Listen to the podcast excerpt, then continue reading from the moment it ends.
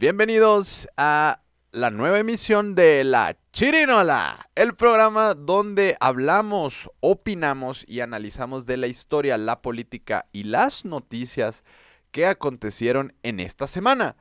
Y para acompañarnos a analizar los temas de esta semana nos acompaña mi querido amigo Fernando Villarreal. Mi querido Manuel, una bendición y dicha poder compartir estos micrófonos y sobre todo dar una opinión Así es. sobre Así, el tema que sea. así es, mi Fer, pues comenzamos marzo. Sí, Ya un día muy especial el día de hoy. En A marzo, un solo día, hermano. en marzo literalmente nacieron todas las flores. Las flores. y dos que tres ponzoñas. Sí, sí, sí, sí, hiedra cierto, venenosa, enredadera. Verdaderas. que por cierto, hoy es cumpleaños del licenciado Augusto Terrazas, fíjate. Ah, pues hay que mandarle un saludo al buen saludo. Augusto Terrazas, el, el hombre que volvió de la muerte, este, resucitó de las cenizas, güey. como otra vez, porque ya había muerto políticamente. bueno, hay de muertes a muertes. Sí, claro, claro. Eh, En las apuestas también ya había muerto y revivió. Y que por cierto lo invitaste a comer y ya se andaba muriendo otra vez, que ya se andaba cayendo. Sí, casi nos pasa un accidente. Oye, lo sacamos a... Yo creo que hace mucho no caminaba, ¿no, carnal? o sea, ya no le, fun- le funcionaban los músculos. El tendón de Aquiles. Sí, aparte, eh, cayó caminando en un bache. Entonces culpó al gobierno municipal de que no hay buenas vialidades. Pero bueno, dijo, dijo el mesero que por qué llegó corriendo. Sí, mandas este recorte y me- hacérselo llegar, por favor. Sí, claro, por supuesto. Felicidades al licenciado Augusto Terrazas Saludos a- Carrillo. Saludos a- al buen Augusto, exfuncionario público federal. Sí, y, y con una reseña importante a nivel nacional. Acuérdate que tuvo un hecho heroico cuando en aquel entonces el TEC de Monterrey invitó a Felipe Calderón, güey, Es cierto. a que diera una conferencia. Y este licenciado es egresado de la, de la primera generación a nivel nacional de abogados del TEC de Monterrey. Y se le hizo una burla después de lo que pasó en esa mala, mala tarde, noche, güey, de armados hasta los dientes cuando entra el ejército, ¿no? Y la Policía Federal y mata a unos estudiantes del TEC de Monterrey. Y que los hizo eh, dirigir como criminales, güey. Que por eso los mataron, porque andaban armados hasta los dientes. Así es, a dos estudiantes los ejecutaron en Así TEC de Monterrey, Campus Monterrey, en el sexenio de Felipe Calderón.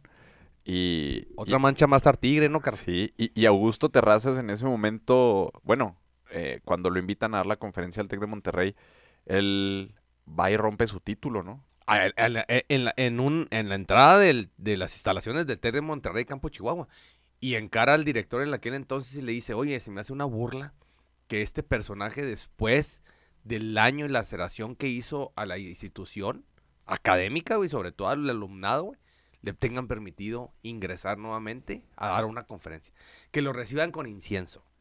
Así es. Y, y rompe su título y... Y el anillo, y, el tira el anillo. Y lo tira a la basura ahí en el campus. Y de hecho, en uno de los, de los pasillos del TEC de Monterrey, aquí en Chihuahua, está, hermano, un, una, una placa conmemorativa con los nombres que yo creo que son escasos, ocho o nueve nombres, Sí, de la primera de la generación. primera generación de Derecho. Y dijo que él pala- pasaba un taladro o un celador para que borrara su nombre y pusiera de los nombres de los dos jóvenes estudiantes. Así es. Donaba sus, sus letras. Sí, ¿será, será Augusto Terrazas el, eh, el antipanista más grande de México? Uno de los antipanistas recalcitrantes, yo creo que sí.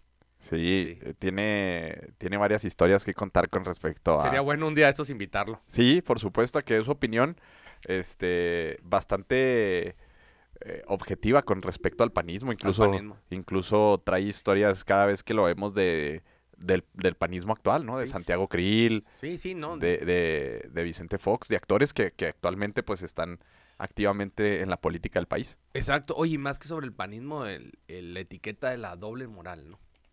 Principalmente Sí. a, a ese perfil dirigido desde don Luis H. Álvarez, Gómez Morín, que ahora resulta que, bueno, pues era una persona que es de los siete sabios, ¿no? De, de México y que fue rector de la Universidad Autónoma de México y pues que supuestamente hasta donaba su, Sí. su sueldo, ¿verdad? Sí, sí, era el hombre más bueno del mundo. Dice que, dice, dice el licenciado que cada vez le, le aumentan un logro más a Gómez Morín. Sí, pues es que se le acabaron, Se le acabaron al año. Pues que se le acabaron los pros, era. Sí. Oye, ¿y me cuál, cu- cuál es la historia o el análisis de, de, del licenciado Augusto Terrazas cuando hacen a Francisco Barrio embajador de Canadá?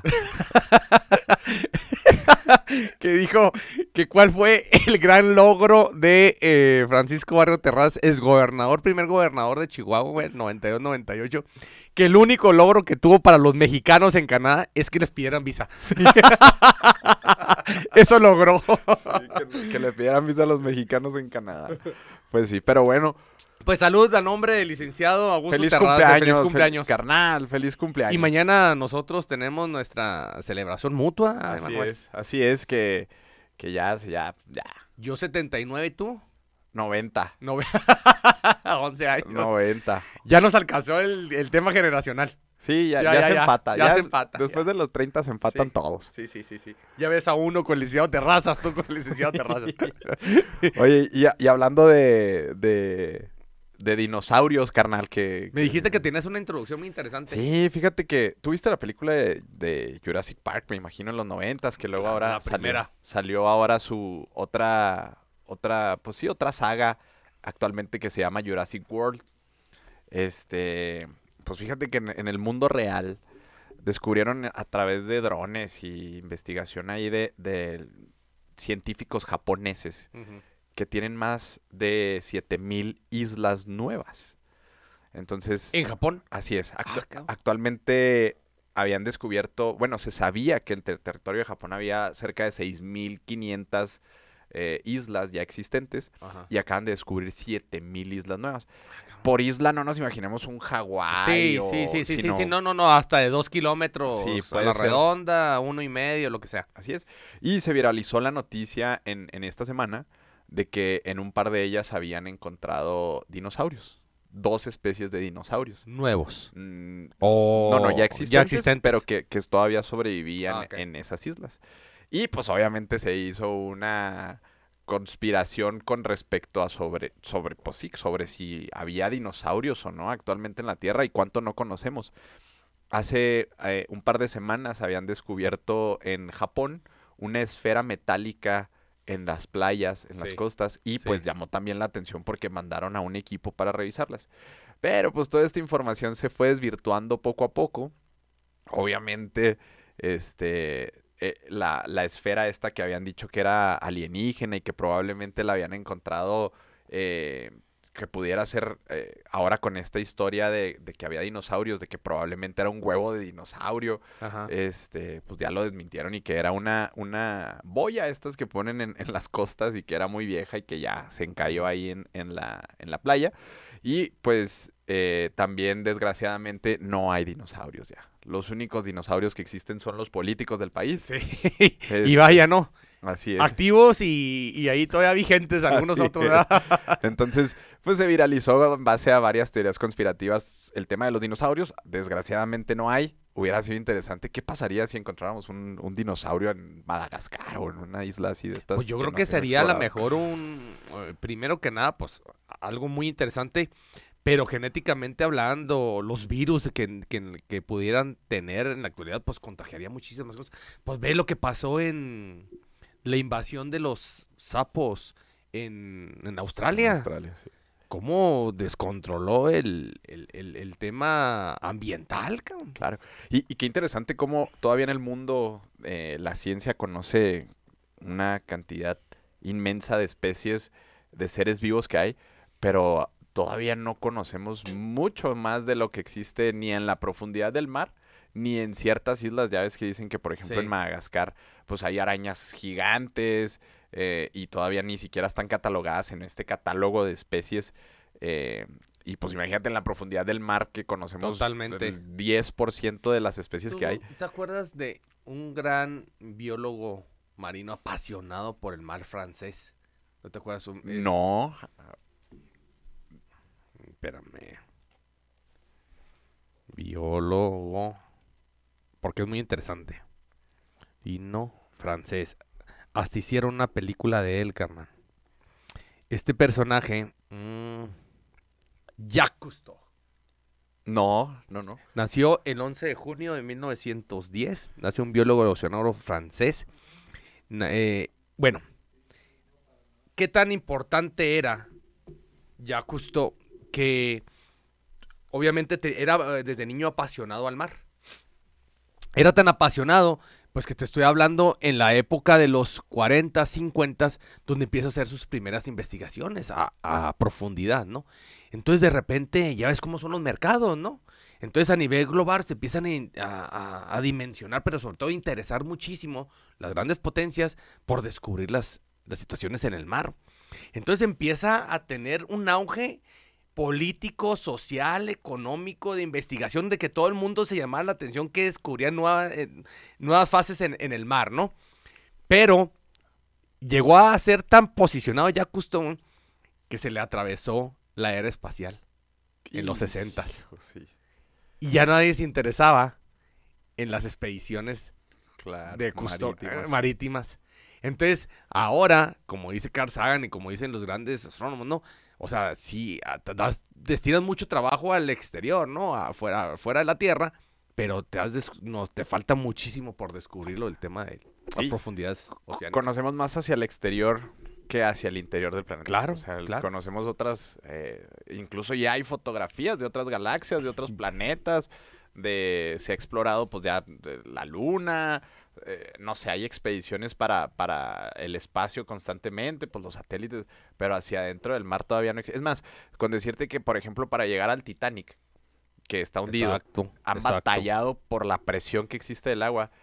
Eh, imagínate más allá de las profundidades. No, y aparte el Titanic yo creo que se volvió mercadotecnicamente hablando importante después de la película otra vez, ¿no? Como que tuvo en los 90 tuvo su... re- res- se resurgió nuevamente, ¿no? En No, claro, 98. Y, y ahorita, por ejemplo, hay, hay una empresa que ya está lanzando expediciones turísticas en las que, bajo ciertas circunstancias, que eh, digo, es un tour carísimo, pero tienes que pagar, este, te vas a, a mar abierto, te meten en una cápsula con un capitán ahí de, de la cápsula y bajas a, a ver el, el Titanic, que obviamente para poder llegar depende de muchas este, Que caben como circunstancias. dos, tres personas nomás o Sí, cuatro, ¿no? Sí, son, son pocas personas y, y son muchas circunstancias para poder bajar, que si el oleaje y no sé qué, porque se manejan también y la por... presión. Se manejan por, por GPS, entonces Ajá. si se, se puede perder una cápsula ahí para... Y pues nomás para ir a verlo por fuera, como que bueno, al menos yo no sería algo que pagar. Bueno, pues Steven Spielberg, ¿no? Fue el primero que se aventó esa expedición. Sí, eh, precisamente creo que también... Financiada y todo. Creo que también este, el director de la película de Titanic, eh, James Cameron, se la aventó Ah, perdón. para... James Cameron. para, la sí, razón. para, Perdón. para poder James Cameron. para poder pues recrear lo que veía Ajá. y de hecho hay un pues, se ha- convertido tan mercadológicamente que hay un museo impresionante en Irlanda con un montón de piezas que había adentro y pues que también es interesante y que también tiene su teoría conspirativa no sobre sobre el Titanic que por ejemplo eh, el, constructor del, del barco del. Titanic no quiso eh, subirse a última hora y junto a él se bajó con unos inversionistas y gran parte de los camarotes de primera clase iban vacíos. Ajá. Sin embargo, sí iba su servidumbre. Este, y aún así. ¿Iba a una capacidad total de población?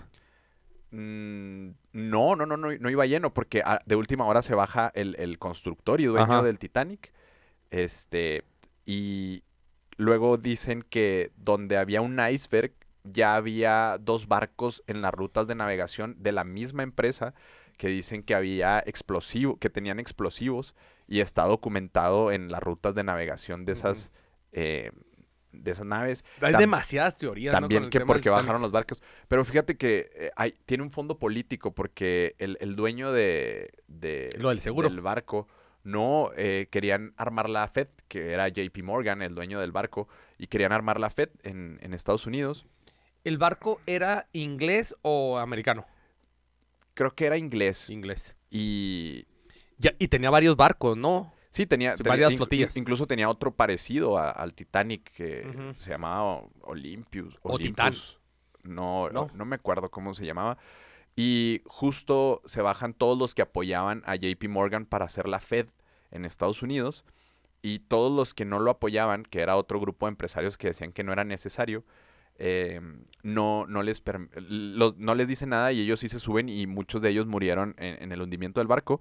Luego se forma la Fed que termina financiando la Primera Guerra Mundial y a raíz de ahí pues se genera Te lo que es JP y- Morgan. Y te la compro. Oye, es que se me hace algo impresionante la forma en cómo se parte en dos, ¿no? O sea, que tanta fuerza de la presión, pues no hay como que hubiera entrado completo, ¿no? ¿no? Y, y- que lo absorba la presión del mar, ¿no? y un barco con esa capacidad que, que le quitaron botes de salvavidas, le quitaron este, la capacidad de rescate a la gente. Entonces, eh, incluso el, el capitán... Ahí se puede denominar, perdón, el crimen perfecto, ¿no? Sí, claro, y aparte e- era un iceberg enorme, imagínate para romper el acero de un barco, eh, en aquel entonces que estaba trabajando súper fuerte, y, y que decían, bueno, como un iceberg, porque lo que pasaría ahí sería que el barco en teoría tendría que haber partido el iceberg, ¿no? Porque el hielo, por más duro que esté, pues si topa con acero, pues cuánta capacidad necesitas de, de fuerza para que rompa el barco. Y que además, pues el iceberg no era, tendría que ser enorme y que el hecho de que hayan dicho, no, es que no lo vio el capitán, que el capitán era experimentadísimo y que no lo haya visto, pues también habla sobre estas teorías Sí, claro. conspirativas que terminan eh, en la Fed financiando la Primera Guerra Mundial. Y a raíz de ahí se genera el banco JP Morgan, que pues bueno, ya sabemos la capacidad que, actualmente tiene, ¿no? que ya son más de 100 años los que tienen como yo- institución yo- financiera. Yo creo que acabas de tocar eh, el tema de conspiracional sobre los banqueros en el mundo que manejan totalmente la tierra. O sea, es impresionante, ¿no? La conspiración. Toda esa base del dinero. ¿Y quién los maneja? Pues los banqueros, el, el- el Fondo Monetario Internacional, el BIT, o sea, absolutamente todas estas, este... ¿no? Y, y- y están dispuestos a, a que todos, todo sea económico, eh, industrialmente hablando, eh, financiar una guerra en aquel entonces era súper redituable y ahora pues en la actualidad pues también, ¿no? Porque los desarrollos de tecnología cada vez son más caros, todos los ¿Cuántos países... países hay en el mundo? 198 Sí, registrados. alrededor de 200, sí. alrededor de 200. Yo te aseguro que, híjola, yo- más de 180 están endeudados, tienen deuda Sí, claro, y, y pagan intereses. claro. ¿Y a quiénes se los pagan? A esos personas. Así es. Así es. ¿Y, y cuál es la forma en la que puedes generar más recursos a través de un banco? Pues generando crisis, ¿no? O sea, el, Exacto. el- el COVID, este, y, y- y no ¿Qué nomás con los banqueros, ¿no? Por el ejemplo, tema de los banqueros. ¿no? Y, y los temas farmacéuticos, ¿no? Que, Sí. que la, que la industria farmacéutica Claro. también es de lo más Totalmente. ruin del Pero no deja de caer en el mismo sistema de, de- de los Economía. ba- de la economía de los banqueros. económico, claro. Oye, el país más endeudado del mundo es Estados Unidos. güey. ¿Sí? Pero esos cabrones ah, saca- tienen su maquinita y siguen generando y siguen generando y siguen endeudando, endeudando, endeudando. Y es algo impresionante la cantidad de deuda que tiene el gobierno de Estados Unidos. Sí, claro, que ahorita que hablamos también del COVID, pues bueno, también esta teoría de que se escapó el virus de un laboratorio que, te- que tenían eh, Estados Unidos en, en diferentes partes del mundo, que luego termina con, el, con lo que dice el presidente de Rusia, Vladimir Putin, sobre que en Ucrania había, habían desmantelado ya 10 eh, laboratorios biológicos y, y, pues te habla de que, bueno, pues porque se escapó en China, ¿no? Casualmente el- uno de los principales rivales de No, Estados claro. Unidos. No, no, y luego, ¿cómo venden eh, que por comer murciélago? O sea, por Claro. Dios, güey. Claro, Dios. Por cierto, hablando del COVID, ¿tú sabes qué pasó con la vacuna Patria? Esta que tanto promovemos en México. No. sé qué habrá pasado porque, mm, bueno, pues no. Es que pasó... Oye, es que fíjate cómo son las campañas eh, de mercadotecnia económica. ¿Qué pasó con el consumo? ¿Cómo posicionan en, en- también en los principios del siglo XX el consumo de la carne? El, la vacuna, güey. Sí, porque pues competía obviamente contra el cerdo, que si el pollo este, y no, los catalogan, no, esta es carne es demasiado tóxica, no, la más sana es esta. Y pum, todo se dirige sobre el mercado. ¿No? Y, y tan así que fíjate, todavía tengo otra historia que contarte respecto a eso, porque, por ejemplo, ahora que lo platicas, me acordé de la historia que eh, antes la langosta era considerada comida de los esclavos. Igual que el camarón, ¿o no? Eh, O peor la langosta. No, la langosta era lo peor porque había tantas en 1800 en las costas de Estados Unidos que eso le daban de comer a los esclavos y a la servidumbre. Perdón, y principalmente en las costas de frío, ¿no? Sí, ya sí, de la- las 13 colonias para arriba, Canadá, obviamente Alaska, por el, por el este, por el Atlántico y por Pacífico, ¿ah? Sí, eh, y, y sobre todo pues e- en esta zona porque había, eran donde estaban principalmente establecidos los, los, en aquel entonces pues los más millonarios de Estados Unidos, que eran los que tenían esclavos. Era tanta la langosta que comían los esclavos que se quejaron e impulsaron un movimiento para ya no comer langosta. Y entonces, este... ¿Y dónde nace eso? En, creo que creo que nace acá por, por Carolina, por... Ah, ok, por- ok. por- y este se manifiesta y llegaron a un acuerdo con todos los patrones en aquel entonces que nomás pueden comer langosta tres este, Días a la semana. tres días a la semana y em, los patrones ni siquiera probaban la langosta. Claro, no, no era como el platillo que conocemos Sí, ahora, ¿no? claro. Porque en aquel entonces hasta cruda la comida, Sí, entonces la sí. consistencia probablemente no era la mejor. Y cuando viene la gran revolución este, en Estados Unidos de- del ferrocarril, eh, empiezan a darle a la gente langosta, eh, pues porque era muy barata de conseguir. Incluso había langosta enlatada que servían y, y la podían comer como ahora comemos el atún. Atún. Y se empieza a popularizar en otros lugares de, de Estados Unidos porque no tenían la facilidad de ir a recoger una langosta de la costa. Entra una crisis de langostas porque empieza a volverse sumamente popular y en los años 20, 30 se convierte en el manjar y ya dejó de ser un platillo de los esclavos para convertirse en un platillo de los millonarios de Estados Unidos. El mundo al revés. El así es. Híjola, que lo que es el sistema, ¿verdad? Así es. Y actualmente, ¿cuánto cuesta una cola de langosta, no? O sea, no, no, no, digamos, no, no- es accesible para personas. bueno, en primer lugar, en contados restaurantes a nivel nacional las puedes encontrar. Así es. O sea, tú... aquí en México, de hecho, nomás se puede encontrar en, en la costa de Baja por el, por el tipo de, de... Pero es una mar. langosta muy diferente, ¿no? Sí, es una langosta diferente, digamos, a la que se come en Boston, que probablemente es donde sea ahorita más popular. Es que la langosta es más frío, es de más de frío, ¿no? Sí, sí, sí, es de más, más frío. También, por ejemplo, en Nueva, en Nueva Orleans también pues hay bastante langosta por el Golfo, que es Y súper, pasaría lo frío. mismo con las centollas, las, eh, las patas de cangrejo y todo eso. Pues me imagino que tenía que Ya ver... que cazan en Alaska. Y... Sí, sí, claro. ten- tendría que ver en algún momento porque, pues, digo, también la, la cocina evolucionó. Pero es bastante curioso cómo antes era comida de esclavos y ahora es comida de ricos, ¿no? Y, y- también es reflexivo a, a veces eh, el dicho este de lo que para algunos es carbón, para otros son diamantes y, y cómo se invierten eh, en algún momento las, las, las circunstancias y a lo mejor, fíjate, los esclavos comían, comían langosta que ahora en esta época es- pues, sería... Y obviamente se vuelve un tema cultural, ¿no?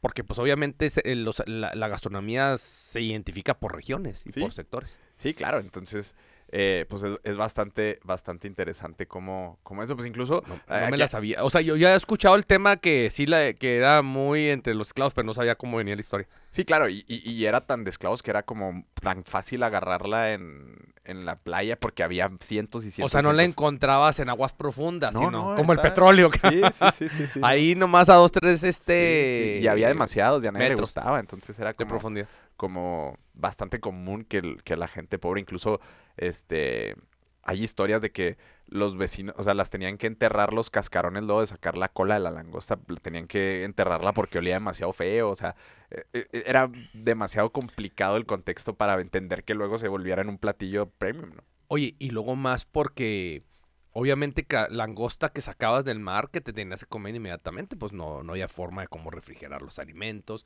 O sea, Sí, se conocían los sistemas eh, del- del- de la carne de res o de puerco, como la carne seca, cómo la procesaban para poder que durara más tiempo, ¿no? Pero pues la- el marisco es muy delicado. Sí, no, aparte lo tenían, o sea, era, era tanto lo que había que, que claro, ya que decían, y si se hace malo, pues se intoxic- se intoxiquen los esclavos, ¿no? Claro, pues estaban acostumbrados a, de por sí a, a jornadas eh, horribles de trabajo para eso. Oye, eh, nomás para tocar un punto porque pues se me hace interesante en cuanto a la cultura afroamericana en los Estados Unidos, qué complicado fue el, el sistema, em, el sistema de, de- de la apertura del racismo, ¿no? Que lo vienes este, suavizando hasta la época de los setentas. Suavizando y maquillando. El tema de los, de los hoteles, el tema de los baños públicos, el tema abierto era que esto sí, esto no. O sea, habría hasta, un-. Había hasta una... Tú a cada estado tenías que tener un, una, una revista o un libro a, a donde podía entrar la comunidad afroamericana. Así es. Sí, y, y que luego ahí- allá fue, digo, actualmente existen movimientos muy fuertes como Black Lives Matter en Estados Unidos sobre el abuso policial contra, contra la comunidad este, afroamericana.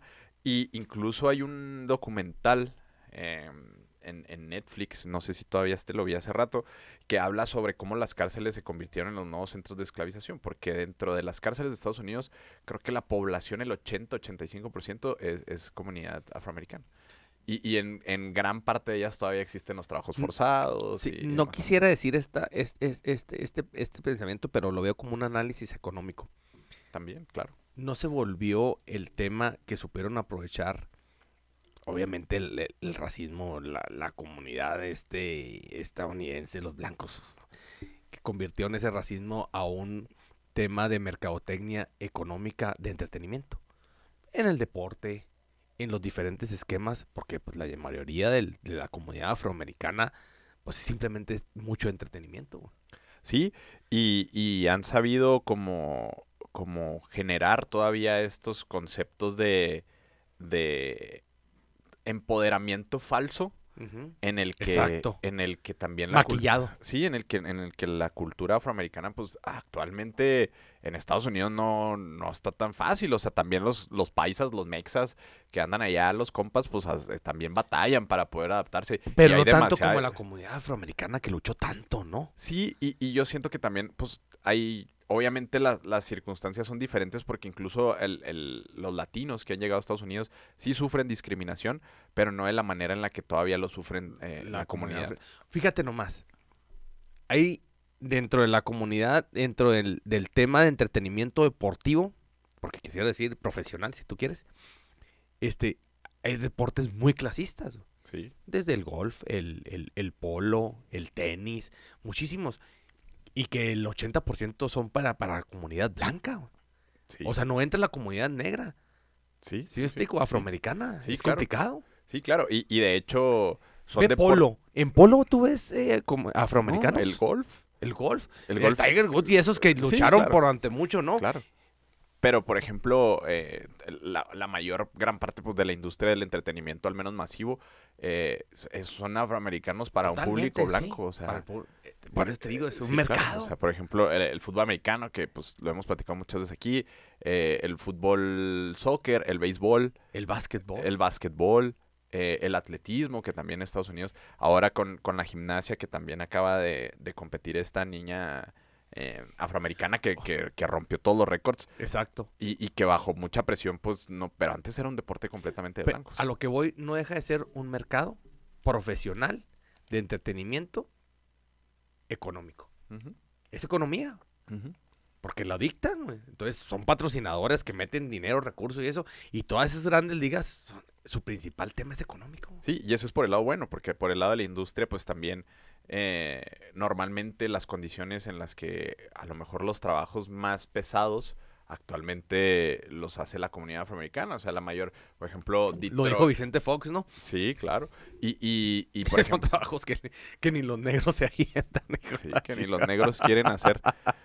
Y, y, por ejemplo, en lugares tan industriales, pues normalmente es donde hay mayor concentración de comunidad afroamericana.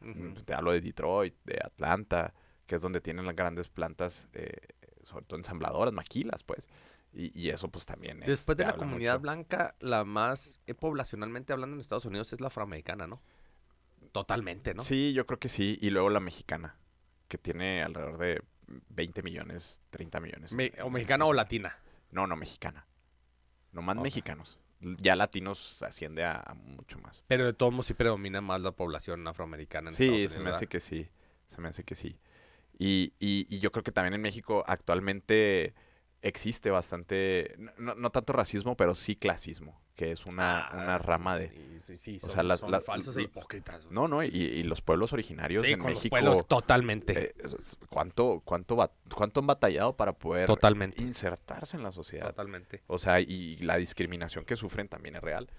Y, y por eso todavía hay, hay lugares en los que en México en donde no puedes entrar porque son de comunidades indígenas y, y lo defienden a, a muerte, ¿no? O sea, eh, acá por, por Sinaloa hay un grupo bastante fuerte, entre Sonora y Sinaloa. Eh, aquí, en la, aquí mismo en la Sierra de Chihuahua también hay bastante todavía tradición común. En Chiapas, Oaxaca y demás, pues ni se diga. Sí, sí, la enormes.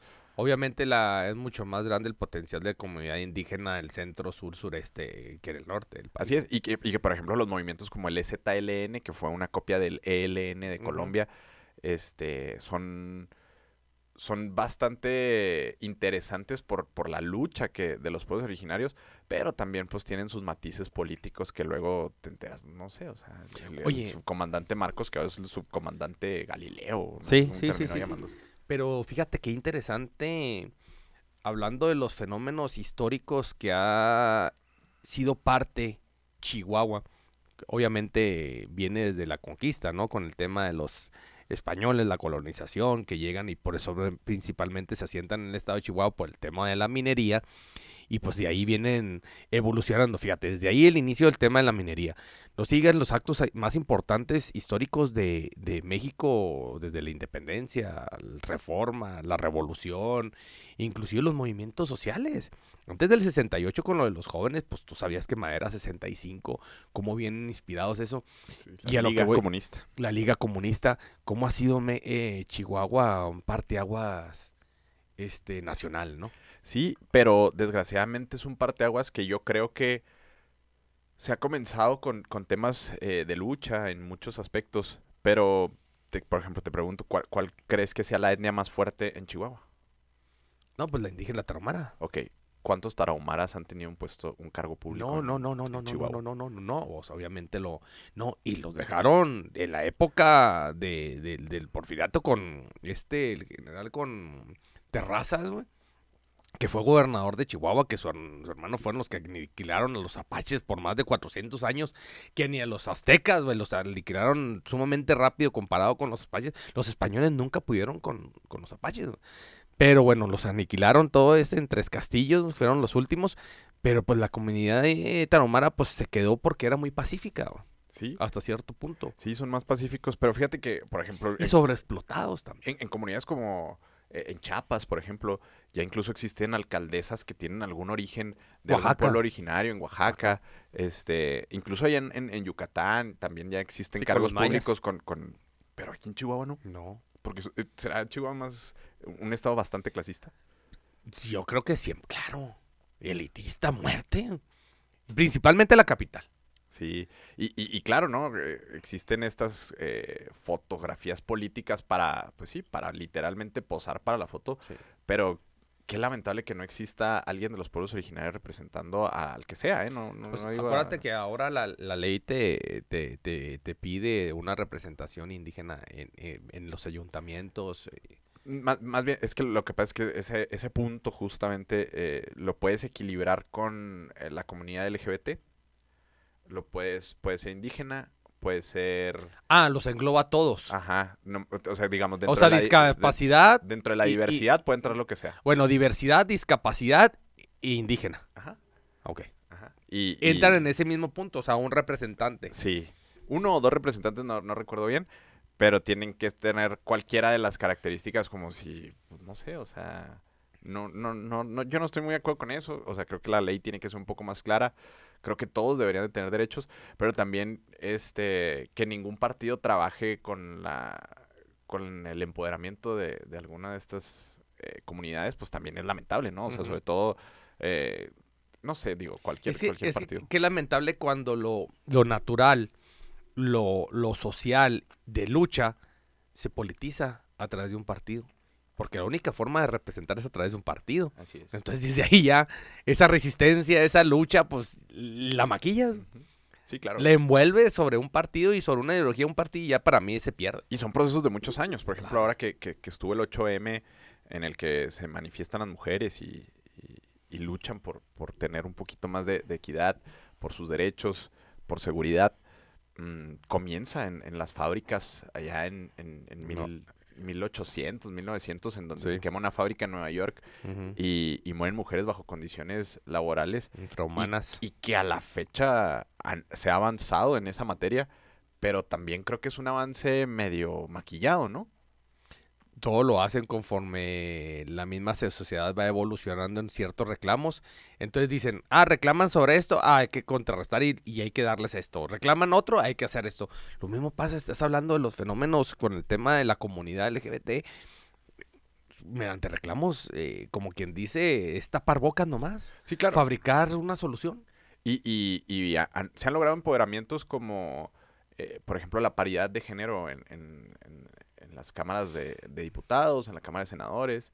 Este, incluso esta semana salió una encuesta bastante interesante de mm, Poligrama, que encuestaron a 100 mujeres, a 1000 mujeres de, de todo el país, y el 81% cree que el país está preparado para tener una mujer presidente. Obviamente refiriéndose a que las candidatas pudieran ser Claudia Sheinbaum y Lili Telles. Y pues yo creo que también es un tiempo para, para poder empoderar de, de tal manera a las mujeres, pero que también esas mujeres sean, eh, que tengan sororidad, ¿no? Eh, que, que puedan avanzar. Luego aquí vemos, por ejemplo, eh, la represión que hubo hacia las mujeres, la provocación por parte de una mujer gobernadora, que es Maru Campos, y, y qué complicado es para las mujeres poder llegar a esas situaciones de poder, pero que lleguen bajo una lógica no solamente de poder, sino Sí. también de empoderamiento a la mujer. Porque una cosa es lo que se habla, se han impartido un montón de conferencias, se Es han que es lo que está cansado. un montón de políticas públicas, Claro. pero realmente en los hechos no existe una... Es más, Totalmente. en el gabinete de Maru Campos, ¿cuántas mujeres hay? Como tres o cuatro nomás. Totalmente. Y, y- y- y es, es un movimiento... Es doble discurso. Ah, claro. Es, es, es puro, es puro maquillar el, el, el, el- discurso y hablar bonito. Es un tema que, bueno, eh, se me hace muy fuerte, muy delicado, porque el 4 de marzo la mandataria estatal de Chihuahua tuvo la oportunidad de rendir su informe a los chihuahuenses y una de sus grandes etiquetas y roles que presumió era el tema de las mujeres. Eh, yo creo que piensa que el atender a las mujeres es darles una tarjeta de vales de descuento y que las empodera y, y manifestó públicamente ante todo el auditorio diciendo que, que ella es mujer y que no están solas y que no hay forma de cuidar una mujer a otra mujer que se cuiden entre las mujeres, ¿no? Oye, y mal pasan cuatro días y es todo lo contrario. Sí. O sea, el tema de, de s- videos públicos en las oficinas de, de Palacio de Gobierno en el segundo piso, aventando lo- las, las bombas de, de humo, pues claro que albresta, claro que incita, Claro. claro. Y todavía salir la mandataria al día siguiente y decir, eh, no, no, no, eran, eran bombas de humo porque queríamos cuidar, porque había niñas y eso, para que no se fueran a incendiar. Tan in- se iniciaban los incendios, güey No, y, y para aparte... salvaguardar a las, a las, a las, a, la- a las niñas y las jovencitas y las personas adultas mayores que había ahí. No, y aparte la deuda histórica que tiene el estado de Chihuahua con el tema de feminicidios. Y eso que es mujer, güey. Sí. O sea, digo, de- desconozco las políticas públicas de, de- del actual gobierno y de, de gobiernos pasados, así es, con respecto a los temas de los feminicidios, porque Chihuahua tiene una deuda histórica con el tema de los feminicidios en Ciudad Juárez, que fue punta de lanza muchos años con respecto a todo lo que sucede en Ciudad Juárez. Entonces sientes que no se ha avanzado en esa, en, realmente en, en una materia integral de política pública en ese estado, en Chihuahua. Es que, la- para empezar, la seguridad no funciona, pero aparte también hay algo muy importante, el Poder Judicial. Porque han El pasado, el poder- perdón, perdón que te interrumpa, Sí. han pasado Francisco Barrio, un gobernador, Patricio Martínez otro, Reyes Baeza otro, César Duarte otro, Javier Corral otro y Marogena Campos, o- la primera mujer. Son seis mandatarios y ha crecido realmente el tema en cuanto al derecho. Deja tú el derecho, el cuidado y protección y salvaguardar del tema de las mujeres. Cuando Chihuahua fue a nivel mundial el tema de cuidado sobre el feminicidio y principalmente Ciudad Juárez. Claro, y son 30 años de, de injusticia en, en el Estado, donde no existe actualmente una política pública que, que, benefi- que, pro- que pueda proteger a las mujeres. O sea, que puedan Oye. sentir la seguridad de que no por el hecho de ser mujeres puedan ser asesinadas en cualquier lugar. ¿no? Oye, eh, Y, tan, tan así que, que, que tan, qué tan deshecha está la sociedad y qué tan políticas públicas tan pobres hemos tenido a lo largo y tan poco avance que a, la, a Marisela Escobedo la mataron No, en las no, puertas no, de Palacio de Gobierno. no, o sea, claro. eso fue... Claro. Oye, pero más que, más que sociedad, la verdad, mi reconocimiento al, a este, este fenómeno de, de, de integridad sobre el tema del 8M ha ido creciendo, creciendo, creciendo, evolucionando, evolucionando, y por algo ha ido creciendo. Entonces tienes que ponerle atención. Y lo que no entiendo, porque lo que estás comentando tú sobre el tema de, de, Chihuahua, donde quemaron, todos sabemos que quemaron el, el Palacio de Gobierno, pues es un edificio, no deja de ser institucional, pero pues no deja de ser un edificio que, que el día de mañana. Y una diputada hizo un posicionamiento muy interesante, muy interesante, una diputada de Morena, oposición en Chihuahua. Y dice, ¿por qué? pintaron también el Congreso del Estado. Y dice, desde que pintaron, tardaron seis horas en quitar las pintas. ¿Y sabes cuánto va a tardar aquella madre que se le mataron a la hija? O aquella señorita que la violaron? ¿O aquella que mataron a su mamá? Nunca, la van a- nunca se les va a quitar. Entonces es una forma de manifestación que tienes que aceptar. Entonces pones sobre la balanza el tema de las seis horas. Pues sí, sí, eh, tiene toda la razón. Pues en seis horas limpias y en seis horas vuelve a quedar como nuevo. ¿Me explico? O vuelves o cambias el vidrio o vuelves a poner el vidrio. Pero la huella marcada sobre tu familia dura muchísimo, muchísimos y muchísimos, y dura toda la vida. Pero lo que voy es preguntarte o analizar el punto. No deja de ser un sistema que no nomás es gobierno, son medios de comunicación, son sistemas académicos, porque las mujeres a través de los maestros o lo que tú quieras sufren cierto tipo de acoso, pero sobre todo, ¿sabes también que El empresariado. Y el empresariado, la clase empresarial, los ricos del pueblo, al día siguiente sacan un comunicado Sí, con una frase directa diciendo la palabra terrorismo. sí. ¿Y sabes qué dijeron? Los ricos del pueblo, ¿eh? más de 20, 25 ricos, ricos del pueblo, que las empresas son transnacionales, diciendo la palabra terrorismo y lo más lamentable dicen, exigimos que se encuentre a las personas responsables y se les castigue. Sí. en una manifestación, güey. Oye, son padres, son hijos, son sobrinos. No, y aparte son jefes. O sea, Apa- ¿cuán- ¿cuántas aparte. tienen? O sea, ¿de, de qué lado están? no? tu Y- mano productora, la mayoría es mujer, cabrón. Claro, claro. ¿Cómo? O sea, no me cuadra. Entonces, a eso es a lo que voy, Manuel. ¿Qué tan lacerado está el sistema, cabrón? Sí. Para- Desde los medios de comunicación, tema académico, inclusive. No, y, y- y- y justo para proteger un, un eh, palacio de gobierno, este, porque lo quemaron y quemaron las ventanas y para ellos es reprobable, pero no olvidemos también que Javier Corral quemó la puerta de Palacio de Gobierno Sí, en una manifestación y en aquel entonces no hubo... Y era una manifestación política. Sí. Es una manifestación de lucha No, claro, social. Pero aparte la manifestación también, o sea, de los empresarios, y es la presión tiene que ir al Poder Judicial. Porque Total. las mujeres también de- eh, van y denuncian Totalmente. y no pasa absolutamente nada. Poder judicial y el ejecutivo, pues es el que administra la justicia Claro. también, cabrón. Y entonces eh, eh, aquí se trata de, de un todo que más bien el sistema no, no funciona. Y, y se ha avanzado, ¿eh? O sea, de- hay que reconocer que también se ha avanzado a nivel federal, a nivel estados, a nivel conciencia con estas Oye, marchas de las cosas. Ok, Manuel. Mira, ah, dijiste una palabra muy clave. Dijiste, se ha avanzado, pero yo creo que con lo que pasó antier, al contrario, se ha retrocedido. Porque las declaraciones, el actuar, el sistema, el, el encauzar que reprochar, no, no, yo para mí, oye, Manuel, hay muchas formas de blindar los edificios históricos.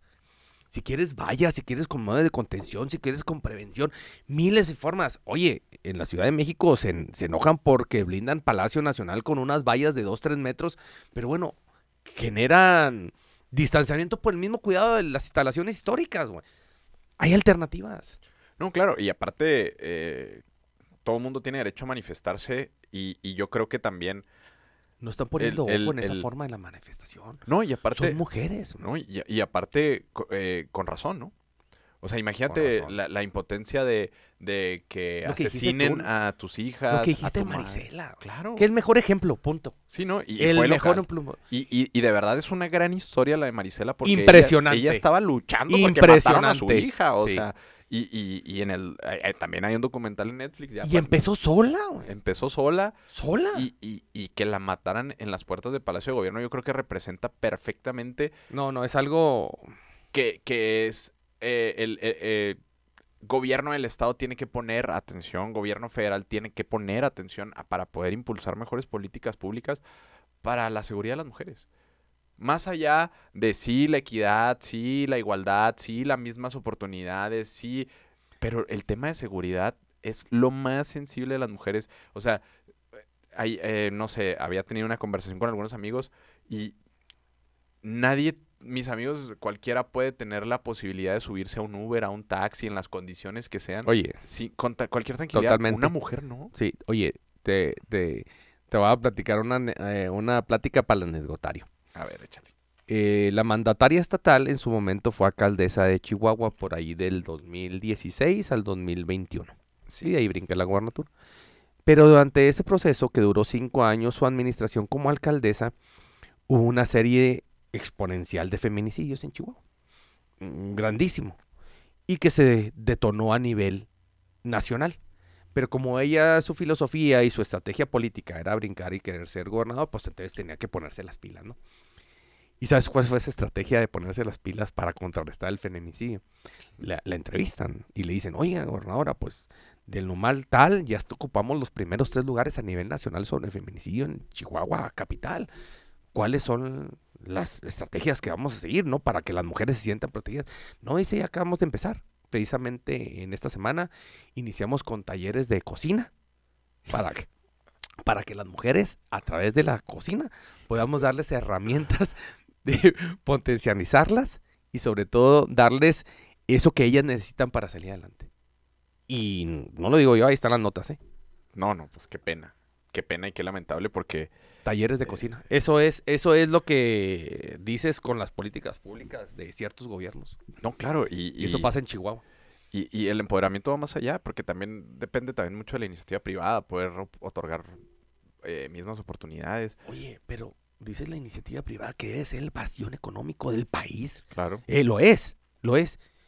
Las declaraciones. Sí, no. Y Eh, unidos todos. Sí, e- el, defender eh, un edificio contra alguien que está protestando por una injusticia de ese mismo edificio es, es Yo, yo lo comentaría, Emanuel.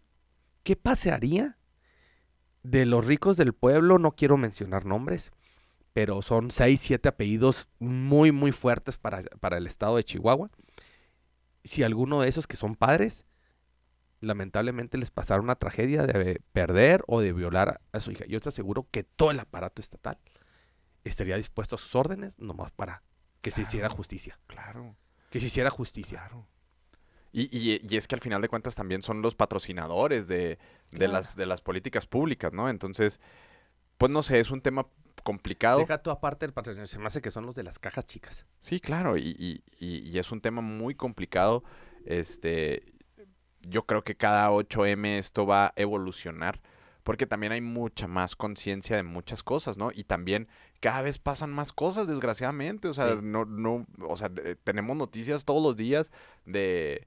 O sea, eh, me, me gustó mucho el intro de Fernanda Familiar el 8 de marzo en el, en el en, en su programa de radio, donde dice, señor presidente Andrés Manuel López Obrador, eh, buenos días, hoy van a matar a 11 mujeres.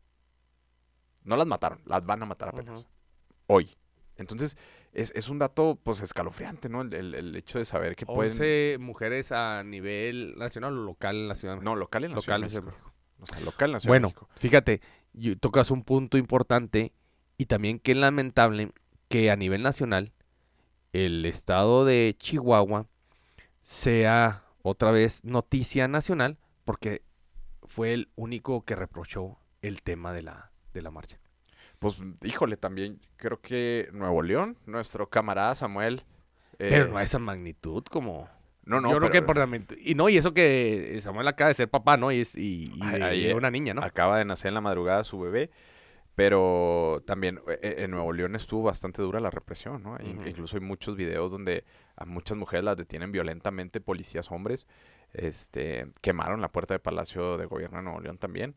Y pues también es, es- o sea, es reprobable, ¿no? O sea. Yo creo que eh, este tipo de, de situaciones tenemos que poner atención y escuchar. Y- y ¿sabes qué es lo más triste? Que, que no deja de ser mm, eh, edificios o no deja de ser paredes, ventanas, vidrios que prácticamente se pueden arreglar y recomponer. A lo que voy es que aparte están asegurados. Claro, es una industria. Es una- aparte están asegurados. Entonces, si están asegurados, ¿qué te ocupa? Todas las instalaciones eh, gubernamentales están aseguradas. Así es, así es. Y, es- y ese es el, el- el gran detrás de, ¿no? De, de las cosas porque ahorita están rasgándose las vestiduras con respecto a los daños incalculables que existen en Palacio de Gobierno eh, por la quema de las ventanas y... y- Pero no es la primera vez, ya, ya se ha reparado varias veces. No, la- y- y- a través de la historia. Claro, Claro, pues, la- pues Javier Corral, que fue gobernador, quemó una puerta. No, y no te, y vete más atrás, Francisco Barrio en el 86. Claro. También cuando, en el 88, cuando viene el tema del, del, del fraude, también hizo su desmadre en Palacio de Gobierno y después fue gobernador. Así es. Y, y, y digamos, Y esos, y esas, perdón, ¿eh? eran temas 100% políticos. Acá son luchas, es resistencia, exacto. es un mensaje No, y aparte están exigiendo algo legítimo. legítimo. O sea, no, no estamos hablando de una manifestación política de unos cuantos, es- es un, es un grito en Y general. que lo que menos les importa es una marca de un partido político. Claro, Aparte, lo que menos le importa. claro, el, el que lo politice también, o sea, qué lamentable que, que haya gente que intente politizar la, la historia diciendo, por ejemplo, el presidente eh, estatal del PAN diciendo que eran eh, infiltrados de Morena, que, o sea, ¿cómo pones un tinte político a ciertas situaciones en las que no estás funcionando como sistema político? O sea, más te hundes con tus declaraciones. Claro. O sea, Claro. eh, borrón y cuenta nueva, eh, respaldamos los intereses sobre todo y la lucha y la resistencia de la- del- del contingente de las mujeres y el día de mañana empezamos a reparar. Claro. Y año con año siento que se va a venir recrudeciendo porque también, este, eh, al menos creo que a- aquí en lo local no se han realizado políticas públicas de, de Oye. cierta manera y, y- y va, va a ponerse pues más interesante. Si me lo permiten, no sé si ibas a tocar otro punto, pero para cerrar el tema, analiza dentro del sistema, conforme al círculo del tema de las mujeres, tocamos el punto académico. ¿Cuántas mujeres rectoras o directoras en la historia de todas las facultades han sido ocupadas por mujer? En rectorías ninguna, ¿eh? En Chihuahua, fíjate, Chihuahua el estado es de los contados, si no que dos nomás en todo el país que cuenta con dos universidades autónomas, la de Ciudad Juárez y la de Chihuahua. Ninguna ha sido ocupada por mujeres. Y de sus de- y de sus institutos o sus facultades contadas directoras, contadísimas. Y a lo que voy, la industria y el sistema del acoso de maestros, alumnas es impresionante. así es. Y no nomás en las instituciones autónomas como son las universidades. Vete también a, a media superior, que desde ahí empieza, ¿eh? Desde ahí empieza. Porque tienes sistemas federalizados como CONALEP, como CEBETIS, como colegios de bachilleres, CECITECH, universidades tecnológicas. O sea, es impresionante. No, y en las universidades privadas también pasa, ¿no? O sea, también... Y también escuchas, y escuchas, y escuchas acosos de maestros, de maestros, de maestros. Oye, tú estuviste en una universidad pública, estuvimos en la misma, era muy común. Sí, escuchar, saber quién era el no, este maestro, le gusta Claro. tirar el pedo. Ay, si llegas con una morra con falda, ah, pues la va a pasar. Y, o sea, Sí, sí, sí, cierto. Eso es muy cierto. Eso es muy cierto y también yo creo que es parte de la lucha que actualmente existe. Y, y y que llega a grandes rasgos. claro, y, a escala. no, y que tenga consecuencias. O sea, realmente aquí el tema es no tanto el quemón, eh, si pusieron un nombre o no en, en Palacio de Gobierno, no, sino que, que, que realmente escale a consecuencias jurídicas. Oye, Y, y que, y que te- los metan al bote. te voy a platicar un tema que me pasó ayer. Sí, Tuve la oportunidad de ir al, al Congreso del Estado, que en, en Chihuahua el Congreso está a escasos 20 y 25 metros de catedral. Una de las catedrales más bonitas, yo creo que también del, del país, ¿no? Y pasé porque ayer eh, una de las estrategias eh, mediáticas de los medios de comunicación fue decir, no, ya se fueron hasta catedral, van a pintar. Entonces pasé por la puerta y analicé.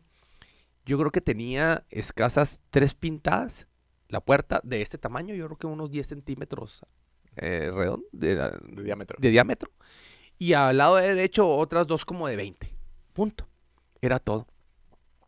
Pero, válgame, todos indignadísimos porque se pintaron catedral. Esas, esas manchitas, ¿eh? Oye, ¿y cómo no nos indignamos cuando los pederastras Claro, de los padres claro. para los niños o las niñas y todo lo que ha ocasionado y lacerado el, el tema de la iglesia? Claro.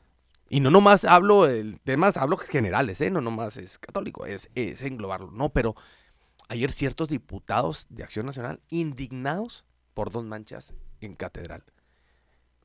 Qué triste porque deberían de estar más preocupados por generar políticas ¿Y qué públicas. pasaba con el padre Maciel? Claro, ¿Y qué pasó con infinidad de padres, inclusive aquí en el estado de Chihuahua? sí. Ay, ahí nos indignaban. Cuando eran los primeros que le iban y le besaban inclusive hasta la mano. Claro, Los ricos del pueblo. claro. Fíjate nomás, a eso es el- la doble moral que existe en, en, ciertos, en ciertas localidades de Chihuahua. Pues sí, muy, muy lamentable, la verdad es que eh, yo creo que estos temas personalmente son temas muy sensibles que hay que, que, que los gobiernos tienen que poner bastante atención y generar políticas públicas donde den mayor seguridad a las mujeres eh, como primera como primera tarea. Es que cómo te puedes indignar por una por un colectivo de, de expresión. No, claro, y, y- Tú y- formaste parte de eso. no, y aparte, o sea, si lo hacen no es por generación espontánea, es Oye. porque tienen una causa Claro. real. Oye, híjole, es que me sorprende, Manuel. Mm, si analizamos, analizamos y salen más datos. Último dato, ya nomás porque de- tienes este, otros puntos. Fíjate nomás el doble discurso de ciertos mandatarios, incluyendo la mandataria de Chihuahua. Como si fue a la marcha del, del INE. Y dijo, desde mis inicios, eh, me tocó la construcción de la democracia cuando era niña, en las luchas democráticas del, del país y la reconstrucción del IFE para que pasara al INE y traigo en la sangre el tema democrático. Y cuando marchan tus mujeres por una lucha y causa personal y dignatoria sobre vida o muerte, Sí, te indigna. sí. Ve los dos contrastes. Sí, ¿no? Y interesante eh, desde todas las políticas públicas, desde todos los ángulos, porque se calcula que marcharon cerca de 90 mil mujeres en, en- en la Ciudad de México, que es una cifra similar a la de la marcha del INE. O sea, imagínate. Pero mujeres. Claro, co- con, mu- con una causa, indignadas, porque ha pasado algo. Entonces, es, pues es, es muy interesante, es un fenómeno que, que se está convirtiendo en una realidad, eh, el- la lucha cada vez más constante y, y ojalá, de verdad, ojalá que existan cada vez mejores políticas públicas en pro de... urge de- de la consulta, urge consulta, urge, urge acercamiento, urge escuchar, urge analizar, urge estructurar. mujer. Claro. Y estructura, sociedad civil, gobiernos, planteamientos, o sea, todo el sistema abierto para escuchar. Claro, Primero, siento yo, no sé. claro, ¿no? Y, y, y No aparte... cuestionar ni recriminar o No, y- encabronarte porque te pintaron tu casa. No, y entender la... Que ni es tuya ni tuya, ¿eh? Y la administras. entender la diversidad que existe también en el tema de, de las mujeres, ¿no? Porque algunas, luego existen estas eh, sub eh, protestas con el tema, por ejemplo, abortista, las que son pro vida, y, y entender también toda la diversidad No, para que, todo sea un equilibrio. Todo, todo, todo sea un equilibrio. Pero yo creo que el, el punto así, el, el punto más lacerante y el primer punto para antes de poder llegar a otro tipo de políticas públicas es poder encontrar la seguridad. Sí, pero antier la marcha era pro todo, ¿eh? Sí, claro, claro. Todas y no, hay- unidas hay una en, en- diversidad. en- en una, en un apoyo de justicia y levantando la mano por justicia, la que tú quieras. Sí, Sí, que si aborto, que si no aborto, que si por violación, que si por eh, feminicidio, por el, el concepto, por eh, acoso, o sea, el que quisieras. así es. Todas las voces unidas. Así es. Así es. Y aparte, eh, ojo, ¿eh? No es Chihuahua, no es México, es el mundo. El mundo es el que está luchando. Totalmente. Hay- hay- hay, eh, ¿Dónde me- empezaron las primeras marchas? en, en Nueva York. en- También. Con la fábrica de... Ah, de ahí. Ajá, y desde entonces no... Porque, bueno, pero a lo mejor en la época moderna lo hacía mucho, lo asimilaba mucho en, en Europa, en España, Fíjate que inclusive Chile, otros países en América Latina. creo que en el 75 es cuando la ONU reconoce el Día Internacional de la Mujer el 8 de marzo. Sí. Y bueno, realmente antes, eh, bajo otros contextos y otras situaciones eh, sociales, no, no había marchas, pero yo creo que en México empezaron las marchas a raíz del, del 2010, 11 Sí. tal vez. Y a lo que voy, porque más adelante. en América Latina, Chile tiene mucha fuerza en ese tema, Chile, pero Claro. desde lo- las España. dictaduras y, y Espa- desde las dictaduras del franquismo. Francia.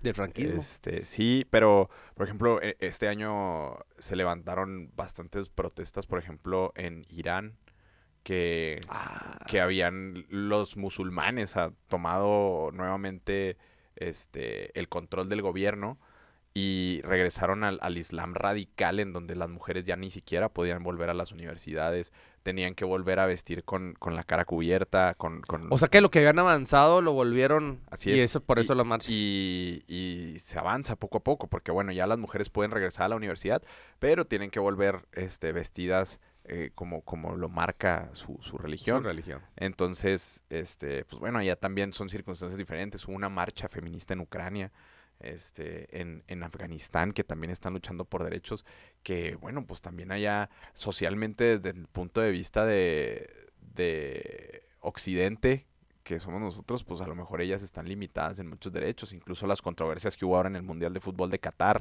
con respecto a las mujeres, que si podían ir, que si no, que si cómo tenían que andar vestidas. Y lo de Entonces, Qatar también no deja de ser una industria económica. claro, También, ¿no? todo, todo. Y entonces, Todo lo que sacaron el de la cloaca también por la Federación Internacional de Fútbol. Por eso te digo, lo profesional, lo deportivo es económico nomás. ¿no? Pues por ahí lo dijo un filósofo de, de- del internet que actualmente está muy de moda, que el capitalismo es amoral.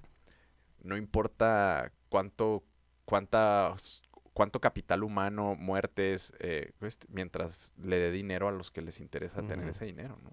En todos los temas, eh, fármacos, eh, hacer un mundial y que se mueran bajo condiciones lamentables un montón de constructores de todo el mundo, este, las guerras, todo es amoral. Oye, ¿cómo son los contrastes eh, mundiales en cuanto al empresariado? La forma de actuar, ¿no? Del empresariado a los intelectuales, ¿no? Y en globo intelectual el tema cultural, científico, todo, todo en el tema eh, eh, intelectual. Y cómo se, eh, se contraponen, ¿no? Sí. Y esto no cambia en su esencia. Y esto nomás es producir, producir, producir. Y esto es una esencia muy fina. Muy, muy fina. Sí, así es. Y pues bueno, hablando de despilfarres económicos, esta semana también este mostró el presidente de la República, Andrés Manuel López Obrador, el búnker de, ¿Lo tienes? de Genaro García Luna. Este ¿Dónde lo tenía el búnker? lo tenía en la Ciudad de México. Ajá. Tenía un costo de construcción de 3.365 millones de pesos. ¿Cómo? Eso costó hacer el búnker. ¿Tres mil millones de pesos? 3.300 millones de pesos. ¿Cómo? Era un, eh, eh, a ver, me encantaría ver. Eh, hay- existe un video en, en redes sociales, por acá lo tenemos, eh, por ahí lo publicó el gobierno eh, federal. ¿Y, y dónde estaba ese búnker? Estaba en la Ciudad de México, me parece que en Los Pinos. Mira, aquí, se ve, este, esta es la entrada. ¿Cómo? ac- actualmente lo utiliza la Guardia Nacional, Nacional. como, como búnker. Ah, eso lo hizo de manera institucional. Sí, sí, sí, sí, sí. de- sí. Por parte de la Secretaría de Seguridad Pública Federal. Así es, pero ahí eran las oficinas de, de inteligencia y en teoría en Ah. aquel entonces no, pues no se sabía mucho al respecto de, de este búnker. Este ¿Cómo? pasillo trasladaba a las del búnker donde estaban todas las oficinas, que ahorita más adelante se van a ver, Ajá. a la oficina principal de, de Genaro García Luna. Tenía 400 metros de diferencia y tenía obviamente toda Ahí la tenía última- una de sus oficinas eh, eh, de inteligencia, por Así así, es. es. Y, y pues lo, Ah, lo complicado de esto, pues es que son 400 metros de túnel aquí, este, y obviamente... pues, esa- 400 metros de túnel, de pues túnel, con mira, razón los, los 3.300 millones de pesos, no lo puedo creer. el túnel para caminar, ¿eh? Porque Sí, las sí, oficinas sí, es otro sé. tanto. Eran todas estas, y aquí, desde aquí se operaba el narcoestado de Felipe Calderón. O sea, esa es, en- o sea, mm, soy muy mal pensado, sí lo soy. En esa mesa que, que, que mostraste, pues ahí yo creo que estaba obviamente los buenos y los malos, ¿no? O todos los malos. Pues sí, porque, Todos los malos. porque aparte ahí, pues, al, al- al- ¿Quién te debe dar cuenta? el nivel de secrecía te daba para poder meter a quien tú quisieras ahí, y pues no pasaba nada. Y bastantes sillas, ¿no? Como una capacidad de esa mesa hasta de unas, eh, fácil, unas 30 personas. Una sala de juntas bastante Una sala de juntas. interesante. Y bueno, pues aparte, eh, en aquel entonces pues existía, eh, acuérdate, todos estos temas de espionaje que, que luego salieron a la luz de los sistemas de inteligencia y, y cuántos enemigos podían localizar, Manuel. ver, analizar. Pero ponte, ponte a analizar. En ese entonces, la Secretaría de Seguridad Pública Federal tenía a su cargo cientos de oficinas, cientos de edificios, cientos de espacios para poder operar. eh, el tema del crimen en donde quisieran. Y como lo quisieran, ¿qué necesidad de todavía gastarse 3.300 millones de pesos? Así es. Era, era la, la lógica del superpolicía Oye, Genaro García ¿Y Luna. cómo autorizarles? O sea, entonces, bueno, creo que estas partidas tendrían que haber estado analizadas hasta por el, por el, por el, por el Congreso o tenían secrecía. Desconozco cómo hayan conseguido ese recurso. No sé si era un búnker que ya estaba y lo remodelaron y que tuvo ese costo la remodelación, pero toda la tecnología, Ema- tenía toda la tecnología ver, del, Emanuel, del asunto. estás hablando de un recurso, ¿sí?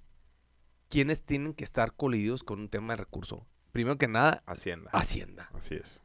Hacienda tenía que saber las partidas para que se operara, que no. Por más, este, por, deja tú de- por debajo del agua, por más por temas de seguridad que no podía enterarse absolutamente, Hacienda. Así es. Estira la mano para dar el financiamiento y para pagar y para hacer todo lo que tú quieras, güey. Así es. Así es. Era un contubernio de muchísimas dependencias. Es más, ¿qué te gusta? Hacienda, obviamente el despacho del presidente, Claro. el secretario de Seguridad Pública, inclusive hasta tema de obras públicas. Gobierno, eh, el, el ejército, el ejército, la marina. la marina, el Estado Mayor, Claro. todo. Así es. Y, y fíjate que, que me, me, Y di- reco- me y- recordó algunos ¿Y daría algún testimonios. resultado el, la tirada de 3.300 millones de... Claro. 700 millones de dólares en la cuenta de Genaro García Luna vía el narcotráfico. Ese es el resultado que dio. Y, y recuerdo mucho cuando decía en los, de- en los testimonios del juicio de Genaro García Luna en Nueva York que decían que tenían reuniones de repente los capos del narcotráfico en las oficinas de García Luna. Y yo decía, bueno, pues ¿cómo le hará para entrar la raza? Porque pues eh, por más oficina que tengas, pues si llegan dos, tres camionetas, pues volteas y, Claro. y, y lo más caras conocidas, ¿no? Y ahora entiendo cómo No, no, ahora, oye, No oye, Manuel, estados como Chihuahua, como Michoacán, Sinaloa. como Sinaloa, estados que estuvieron, Tamaulipas, eh, Guanajuato, o sea, estados que estuvieron inmersos en sangre y muerte y que batallaban estados y municipios para tema de financiamientos. O sea, el financi- Ciudad Juárez en el 2010, 2009, cuando estaban estos personajes, su presupuesto no era mayor de 5.500 millones de pesos Así es. del año. Y este basura, en una sola acción, gastarse casi el 80% del presupuesto de un año en una ciudad que fue ruinas a nivel internacional y mundial, la ciudad más peligrosa del mundo, Y- y, gastarse 3.300 millones de pesos. Y aparte la estrategia de meter a los contras dentro de esa ciudad para que se generara una guerra. Claro. Es- o sea, ¿Y cómo administrar miserias de decir, ay, les van a dar para sí, cómprense para los policías, Claro. cómprenles chalequitos? claro, y, y, y Y te va a fíjate, mandar tantos elementos de la, de la Marina o te va a mandar tantos de los paracaidistas de la Serena. y, y Felipe Calderón defendiendo la democracia, ¿no? Es que, es que él, él- él- él fue producto de la no democracia del país. Así es. eh, eh, Pero si no, pregúntale a Luis Carlos Ugalde por los que marcharon, ahí siguen marchando. Y ve lo que ocasionó un fraude electoral. y, y es, es increíble cuando ya empiezas a, a salir a la luz este tipo de cosas, porque luego, pues sí, dicen 700 millones de dólares y mientras no lo dimensionemos y veamos las cosas de en qué manos de quién estuvimos. Es que es ahí donde yo te lo preguntaba. O sea, les, no dimensionamos como ciudadanos en, e- este tipo de acción. Claro. Lo que repercutió. en el poder. país. Aparte, deja tú el poder, en lo económico, lo que repercutió en las familias de los ciudadanos y de la ciudadanía en un municipio como Juárez, cabrón. Así es. Y, y- Muertes, y- y- extorsión. claro. Y, las consecuencias las vivimos hasta ahora. Y las continuamos. Y, y- y va, es una bola de nieve que sigue creciendo. Ahora, ahora que mm, eh, los ciudadanos americanos eh, en Matamoros los asesinaron, es- asesinaron a dos, bueno, los secuestraron a cuatro, asesinaron a dos, dos se fueron con vida. Este, y, y- Secuestraron a cuatro, asesinaron a dos y dos se fueron con vida y los llevaron a una clínica, ¿no? eh, uno, uno- uno lesionado y la otra persona eh, bien, asustada nomás. eh, pero Y una, y, y una mujer, ¿verdad? También estaba. Sí, en, en el refuego ahí por ahí falleció una mujer por una bala perdida. Este, la asesinaron los, los sicarios. Luego, este tipo de situaciones abren también memoria de muchas cosas porque tuvo que intervenir el FBI, que luego gobierno federal dijo que el FBI no, no participó en la detención. Este, luego el cártel del Golfo entrega a los presuntos eh, sicarios. Hoy los procesa la Fiscalía General de la República girándoles órdenes de aprehensión. Pero entonces, bajo el gobierno de qué estamos, ¿no? No olvidemos No, no, que. pues hay muchas matices. No olvidemos que eh, el exgobernador de Tamaulipas, eh, de Francisco. Francisco García Cabeza de Vaca, eh, acaba de recibir un amparo por, por las órdenes de aprehensión que tenía girados por crimen organizado de lavado de dinero. Y bueno, pues también es bastante delicado en la situación en la que, en la que pone a México en, en- en una situación tan complicada que, ojo, eh, la declaración de Andrés Manuel este, pareciera un poco vacía, pero eh, los gringos hacen un relajo porque mataron a dos estadounidenses en territorio nacional, pero nunca hacen un relajo cuando matan a mexicanos en territorio Claro. estadounidense. Claro, claro. Oye, si- siento yo que tiene muchas matices. Primero que nada, eh, el modus operandi a, a afroamericanos, que no sabemos cuál es la circunstancia de lo que venían. eh, X circunstancia que vinieran la- los ciudadanos americanos, afroamericanos aquí a, a- a Tamaulipas. El modus operandi, obviamente, totalmente sabemos que el crimen organizado y sabemos que cártel opera en, en, en Matamoros, ¿no? En. Tamaulipas. El antecedente, lo que dices tú del, del gobernador. Y lo más sorprendente, yo te aseguro que sabíamos quién había operado el tema de- del secuestro y sobre todo el homicidio de estas personas, pero no sabíamos quiénes eran. Y que el- un cártel, el mismo cártel, te entregue y decir, ¿sabes qué? Estos vatos eh, trabajaron por sí solos, estos fueron los que los mataron. Y pidieron perdón. Ah, y pidieron perdón, sí, y te los entregamos en tal lugar, tal hora iban a estar, sí, y amarrados, ¿no? Agamados y eso. Y que la autoridad, el Estado de Derecho, lo tome como prueba y decir, sí, ok, estos vatos son los que son, vamos a juzgarlos. Sí, claro. Claro, o sea, es, es que es un... Es un Ay, cuan- Dios cuando, cuando una, uno ve, ve la serie de Un extraño enemigo de, de la historia de Fernando Gutiérrez Barrios, entiende todos estos matices. Porque luego entiendes que, que el Estado mexicano pues también genera sus propias crisis Oye, para poder resolverlas. Te quiero, híjole, me vino un comparativo, Manuel. Fíjate nomás cómo, en un- cómo es la justicia o cómo se procesa la justicia. Que un cártel te diga al Estado mexicano, les diga, estos son los que mataron y secuestraron, agárralos. Y que ellos digan, ok, sí, los vamos a investigar, sí, les abrimos las carpetas, estos son los culpables. ¿Te acuerdas el caso de, obviamente, Marisela, ¿verdad? Su hija Sí, sí, claro, claro. juzgado en Chihuahua. Confesado. Él confesó, sí. La tiré acá, sí. eh, la ultrajé, sí, la destacé. Y la tiré en una marranera. Y lo dejaron libre, cabrón. Porque no era momento de prueba. O sea, ves las comparativas, cabrón. Sí, claro. Pues es donde decimos que el sistema judicial... O sea, O sea, lo- los tres jueces que estaban ahí todavía ejercieron durante sistema un buen judicial de investigación. Claro. El. Estado, estás hablando del Estado de Derecho. Claro. Y, y, y es justo la, la guerra que trae emprendida ahora el presidente Andrés Manuel López Obrador contra el Estado, contra el Poder Judicial, por los sueldos que ganan y la impartición de injusticia Justicia. que hay. Lo dijo, No de justicia.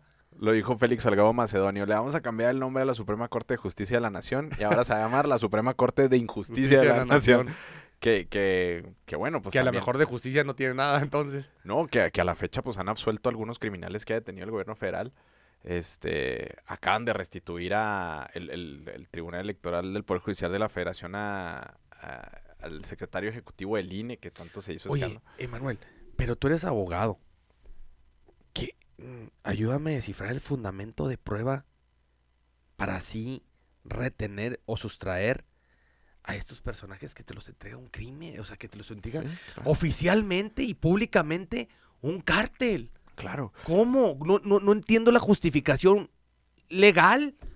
Pues sí, eh, Ayúdame a entenderla. bajo em, la inteligencia de el- eh, los, la Policía Estatal del gobierno de Tamaulipas, así como la Fiscalía General de la República, giraron cinco órdenes de aprehensión y coincidían con los personajes que dejaron por ahí el cártel del Golfo. Ayúdame. Creo que hay un video, ¿no? Eh, desconozco. Bueno, hay un video que se alcanza a analizar y son seis personajes Ah, sí, sí. con sí, armas largas. Estos fueron cinco, son seis. De los cuales seis, que son videos, eh, obviamente, de, las, de los C4 de, de, de Tamaulipas, de los cuales a ninguno se les detecta el rostro. Sí, A ninguno. a- a- eh, ah, pues ha sido complicado porque aparte eh, en esta situación, en esta operación, digamos, intervino el FBI, tampoco ellos pues han dicho un pronunciamiento sobre si son o no son y se supone que son una agencia de inteligencia Sí. súper... Pero sí, es, pues es, es, es inverosímil, ¿no? Entender cómo los malos te dejan a otros más malos para pedir perdón y decir, oigan, bueno, aquí están, aquí está nuestra ofrenda, déjenos No, trabajar en no, paz. o sea, no, lo más lamentable es que si dices tú muy, muy acertadamente, los malos te dejan otros más malos. No, los malos esclarecen la justicia sobre lo malo del Estado mexicano. Así es, Los malos, así es, en un tema internacional. así es. Así es, entonces... Complicado. Y también pues abrió la puerta a que congresistas de Estados Unidos, sobre todo republicanos, se lanzaran para declarar a los cárteles mexicanos como terrorismo. Y ojo, eh, porque eso abre la puerta a que ellos puedan intervenir. Y contrario a otras ocasiones en las que los congresistas estadounidenses han lanzado este tipo de... porque no es la primera vez que lo hacen. Pero entonces, ¿cómo, ¿de qué fe van a intervenir? Pues si ya los entregaron, No, no, no. ya encontraron. para los- intervenir a los contra los cárteles y, y ojo, porque al, al decretar los terrorismos, pues entra el enrollamiento en la bandera estadounidense y decir Sí. vamos a salvar a México. Y Andrés Manuel eh, está reaccionando de una manera distinta a la que cualquier otro presidente hubiera reaccionado al retándolos, ¿no? Defendiendo con bastantes La pantalones soberanía. la, la soberanía del país. Pero pues eh, abre la puerta a esta separación y rompimiento entre Joe Biden y AMLO. Que ojo, también no caigamos en, en el tema de que... ¿Cuánto sí, le queda a Joe Biden? Ya en el 2023 hay cambio. ¿En ese año hay elecciones? En el 2024, perdón. O Igual el que el México. El, siguiente año hay elecciones. Órale. Y, y ojo, ahí, ahí va, que, que los posicionamientos de los republicanos pues obviamente fortalecen a, a la campaña de Donald Trump. Y, Claro. y es completamente algo, algo que va a estar Este, ahí. en- eh, ¿y ¿Cómo está el posicionamiento de Biden en cuanto a aceptación en- del gobierno en Estados Unidos? va a la baja. Este, la verdad es que ha tenido muy poca eh, acción con Muy respecto. gris, ¿no? Sí, el- muchos esperaban mucho más de, de- del gobierno de Joe Biden. Este, les extrañan a Trump. eh, y, y eso pues va a estar bastante interesante porque ¿Y qué extrañarán su polémica? Simplemente. Pues yo creo que eh, Donald Trump también cumplió muchas cosas. O sea, dentro de su locura cumplió muchas cosas. Y que la economía... la economía iba eh, eh, creciendo. Consideran que el gobierno de Joe Biden es bastante socialista y, y que apoya, no ha sido contundente. Eh, nada, es que no, no, no ha sido contundente en ninguna acción. Así es. Y, y luego, pues, por ejemplo, el apoyo a esta guerra como en, en Rusia, Ucrania. Eh, apoyar tanto a Ucrania para, para eh, pues echarle ahí leños al fuego, mandando tanques y mandando dinero y teniendo tanta gente en, en una posición difícil en Estados Unidos. El tema de la droga en Estados Unidos crecido Ajá, mucho, incluso claro. el tema del fentanilo. Oye, y en el tema de México en relaciones eh, personales con los presidentes, pues tuvo buena eh, relación Andrés Manuel con Trump y igual con Biden, ¿no? Sí, di- digamos que... Supieron tener mano izquierda. Donald Trump es un gran negociador que, que sabía cuándo atacar a Andrés Manuel y cuándo tenderle la mano. no. Ajá, entonces eh, siempre tuvo ese matiz porque eh, sabía medir bien el pulso de la gente y cuándo hacerlo y cuándo no. Este, con Joe Biden pues ha sido una relación bastante cordial, bastante X, pero pues ojo porque el siguiente presidente de Estados Unidos probablemente le va a entrar con el nuevo presidente de México y, y Andrés Manuel no tiene, bueno, el siguiente presidente no, no va a tener el carisma de Andrés Manuel, entonces va a ser eh, complicada la relación de cómo entre Trump porque puede entrar mucho más radicalizado o mucho más amistoso y... Y- y no- Y, y en sus giras internacionales, Andrés Manuel nomás acudió a Estados Unidos, ha acudido. Eh, no, no, no. No, no, ya. Acuérdate que ha estado en, en diferentes países de Latinoamérica cuando entrega los apoyos, ¿no? Que, que, que ha entregado, Ah. que ha sido tan criticado, pero sí, sí ha Pero son salido. contados los países a los que ha salido, Sí, ¿no? de hecho está próximo a salir a, a Brasil, me parece. A Con Lula. A, Lula. A Lula. Para fortalecer ahí la alianza que traen este, en el cono sur con el tema de las izquierdas y, y demás. Este, pero sí, su, su política siempre ha sido interiorista. Siempre, siempre. Un tema a analizar, eh, la política eh, latinoamericana también es un tema muy interesante. Sí, sí, viene, viene... Centroamericana y, la, y, y, y Sobre todo los su- y- personajes- y sudamericana. Sobre todo los personajes como Nayib Bukele, que, Bukele. que pues, muchos dicen que está bien, otros dicen que está violando mucho los derechos humanos. Este, el, el expresidente de Ecuador, ahora Lenin, que le giraron orden de aprehensión. Ajá. El, pre- el hijo del presidente Petro, que también está en Sí, una bronca. también. Entonces, a ver si la próxima semana Y- le entramos al, al No, tema muy- de- Y luego esas declaraciones entre Petro de Colombia contra Bukele. mm, Sí, eh, se, está- se- ya también se polarizó el mundo, o sea, Sí, ya está no, muy no. polarizado. Oye, las declaraciones de, del presidente de Chile, sumamente de izquierda y luego en contra del castrismo. O sea, muy, muy... Que también le pasó un efecto raro a Boric porque ha perdido bastantes puntos de, de confianza de la ciudadanía. Porque venía con una izquierda muy fresca, Claro. él siempre fue manifestante y, de repente se convirtió en algo que no. ¿Sabes qué no siento yo? Curva de aprendizaje. Sí, claro. Eh, Le, le llegó muy antes y, y no es lo mismo ser borracho que cantinero, lo hemos dicho. Y exacto, igual con Fernández, en Así es. lo del tema de que hicieron magnicidio contra la vicepresidenta de Argentina, Así es. que falló el... Así es. Que bueno, también dicen que fue armado, ¿no? Porque le- eh, justo tenía, le habían descubierto unas bodegas con un montón de carros y dinero en efectivo. Una locura. Pero bueno, ya lo analizaremos. ¿Algún mensaje para cerrar, mi Fer? No, al contrario, este, muy interesante eh, la plática. Sale uno muy este enriquecido de aquí. Así es, mi Fer. Al Pues bueno, pues contrario. muchas gracias. Recuerden que esta es una producción de Brújula Política. Eh, somos la Chirinola, Fernando Villarreal y Emanuel Serrano. Recuerden seguirnos en redes sociales, en Facebook, Twitter, Instagram como Brújula Política y visiten nuestro sitio web, Brújula Política. Y recuerden que el que se mueve... No sale en el podcast. ¡Ay! Muchas gracias.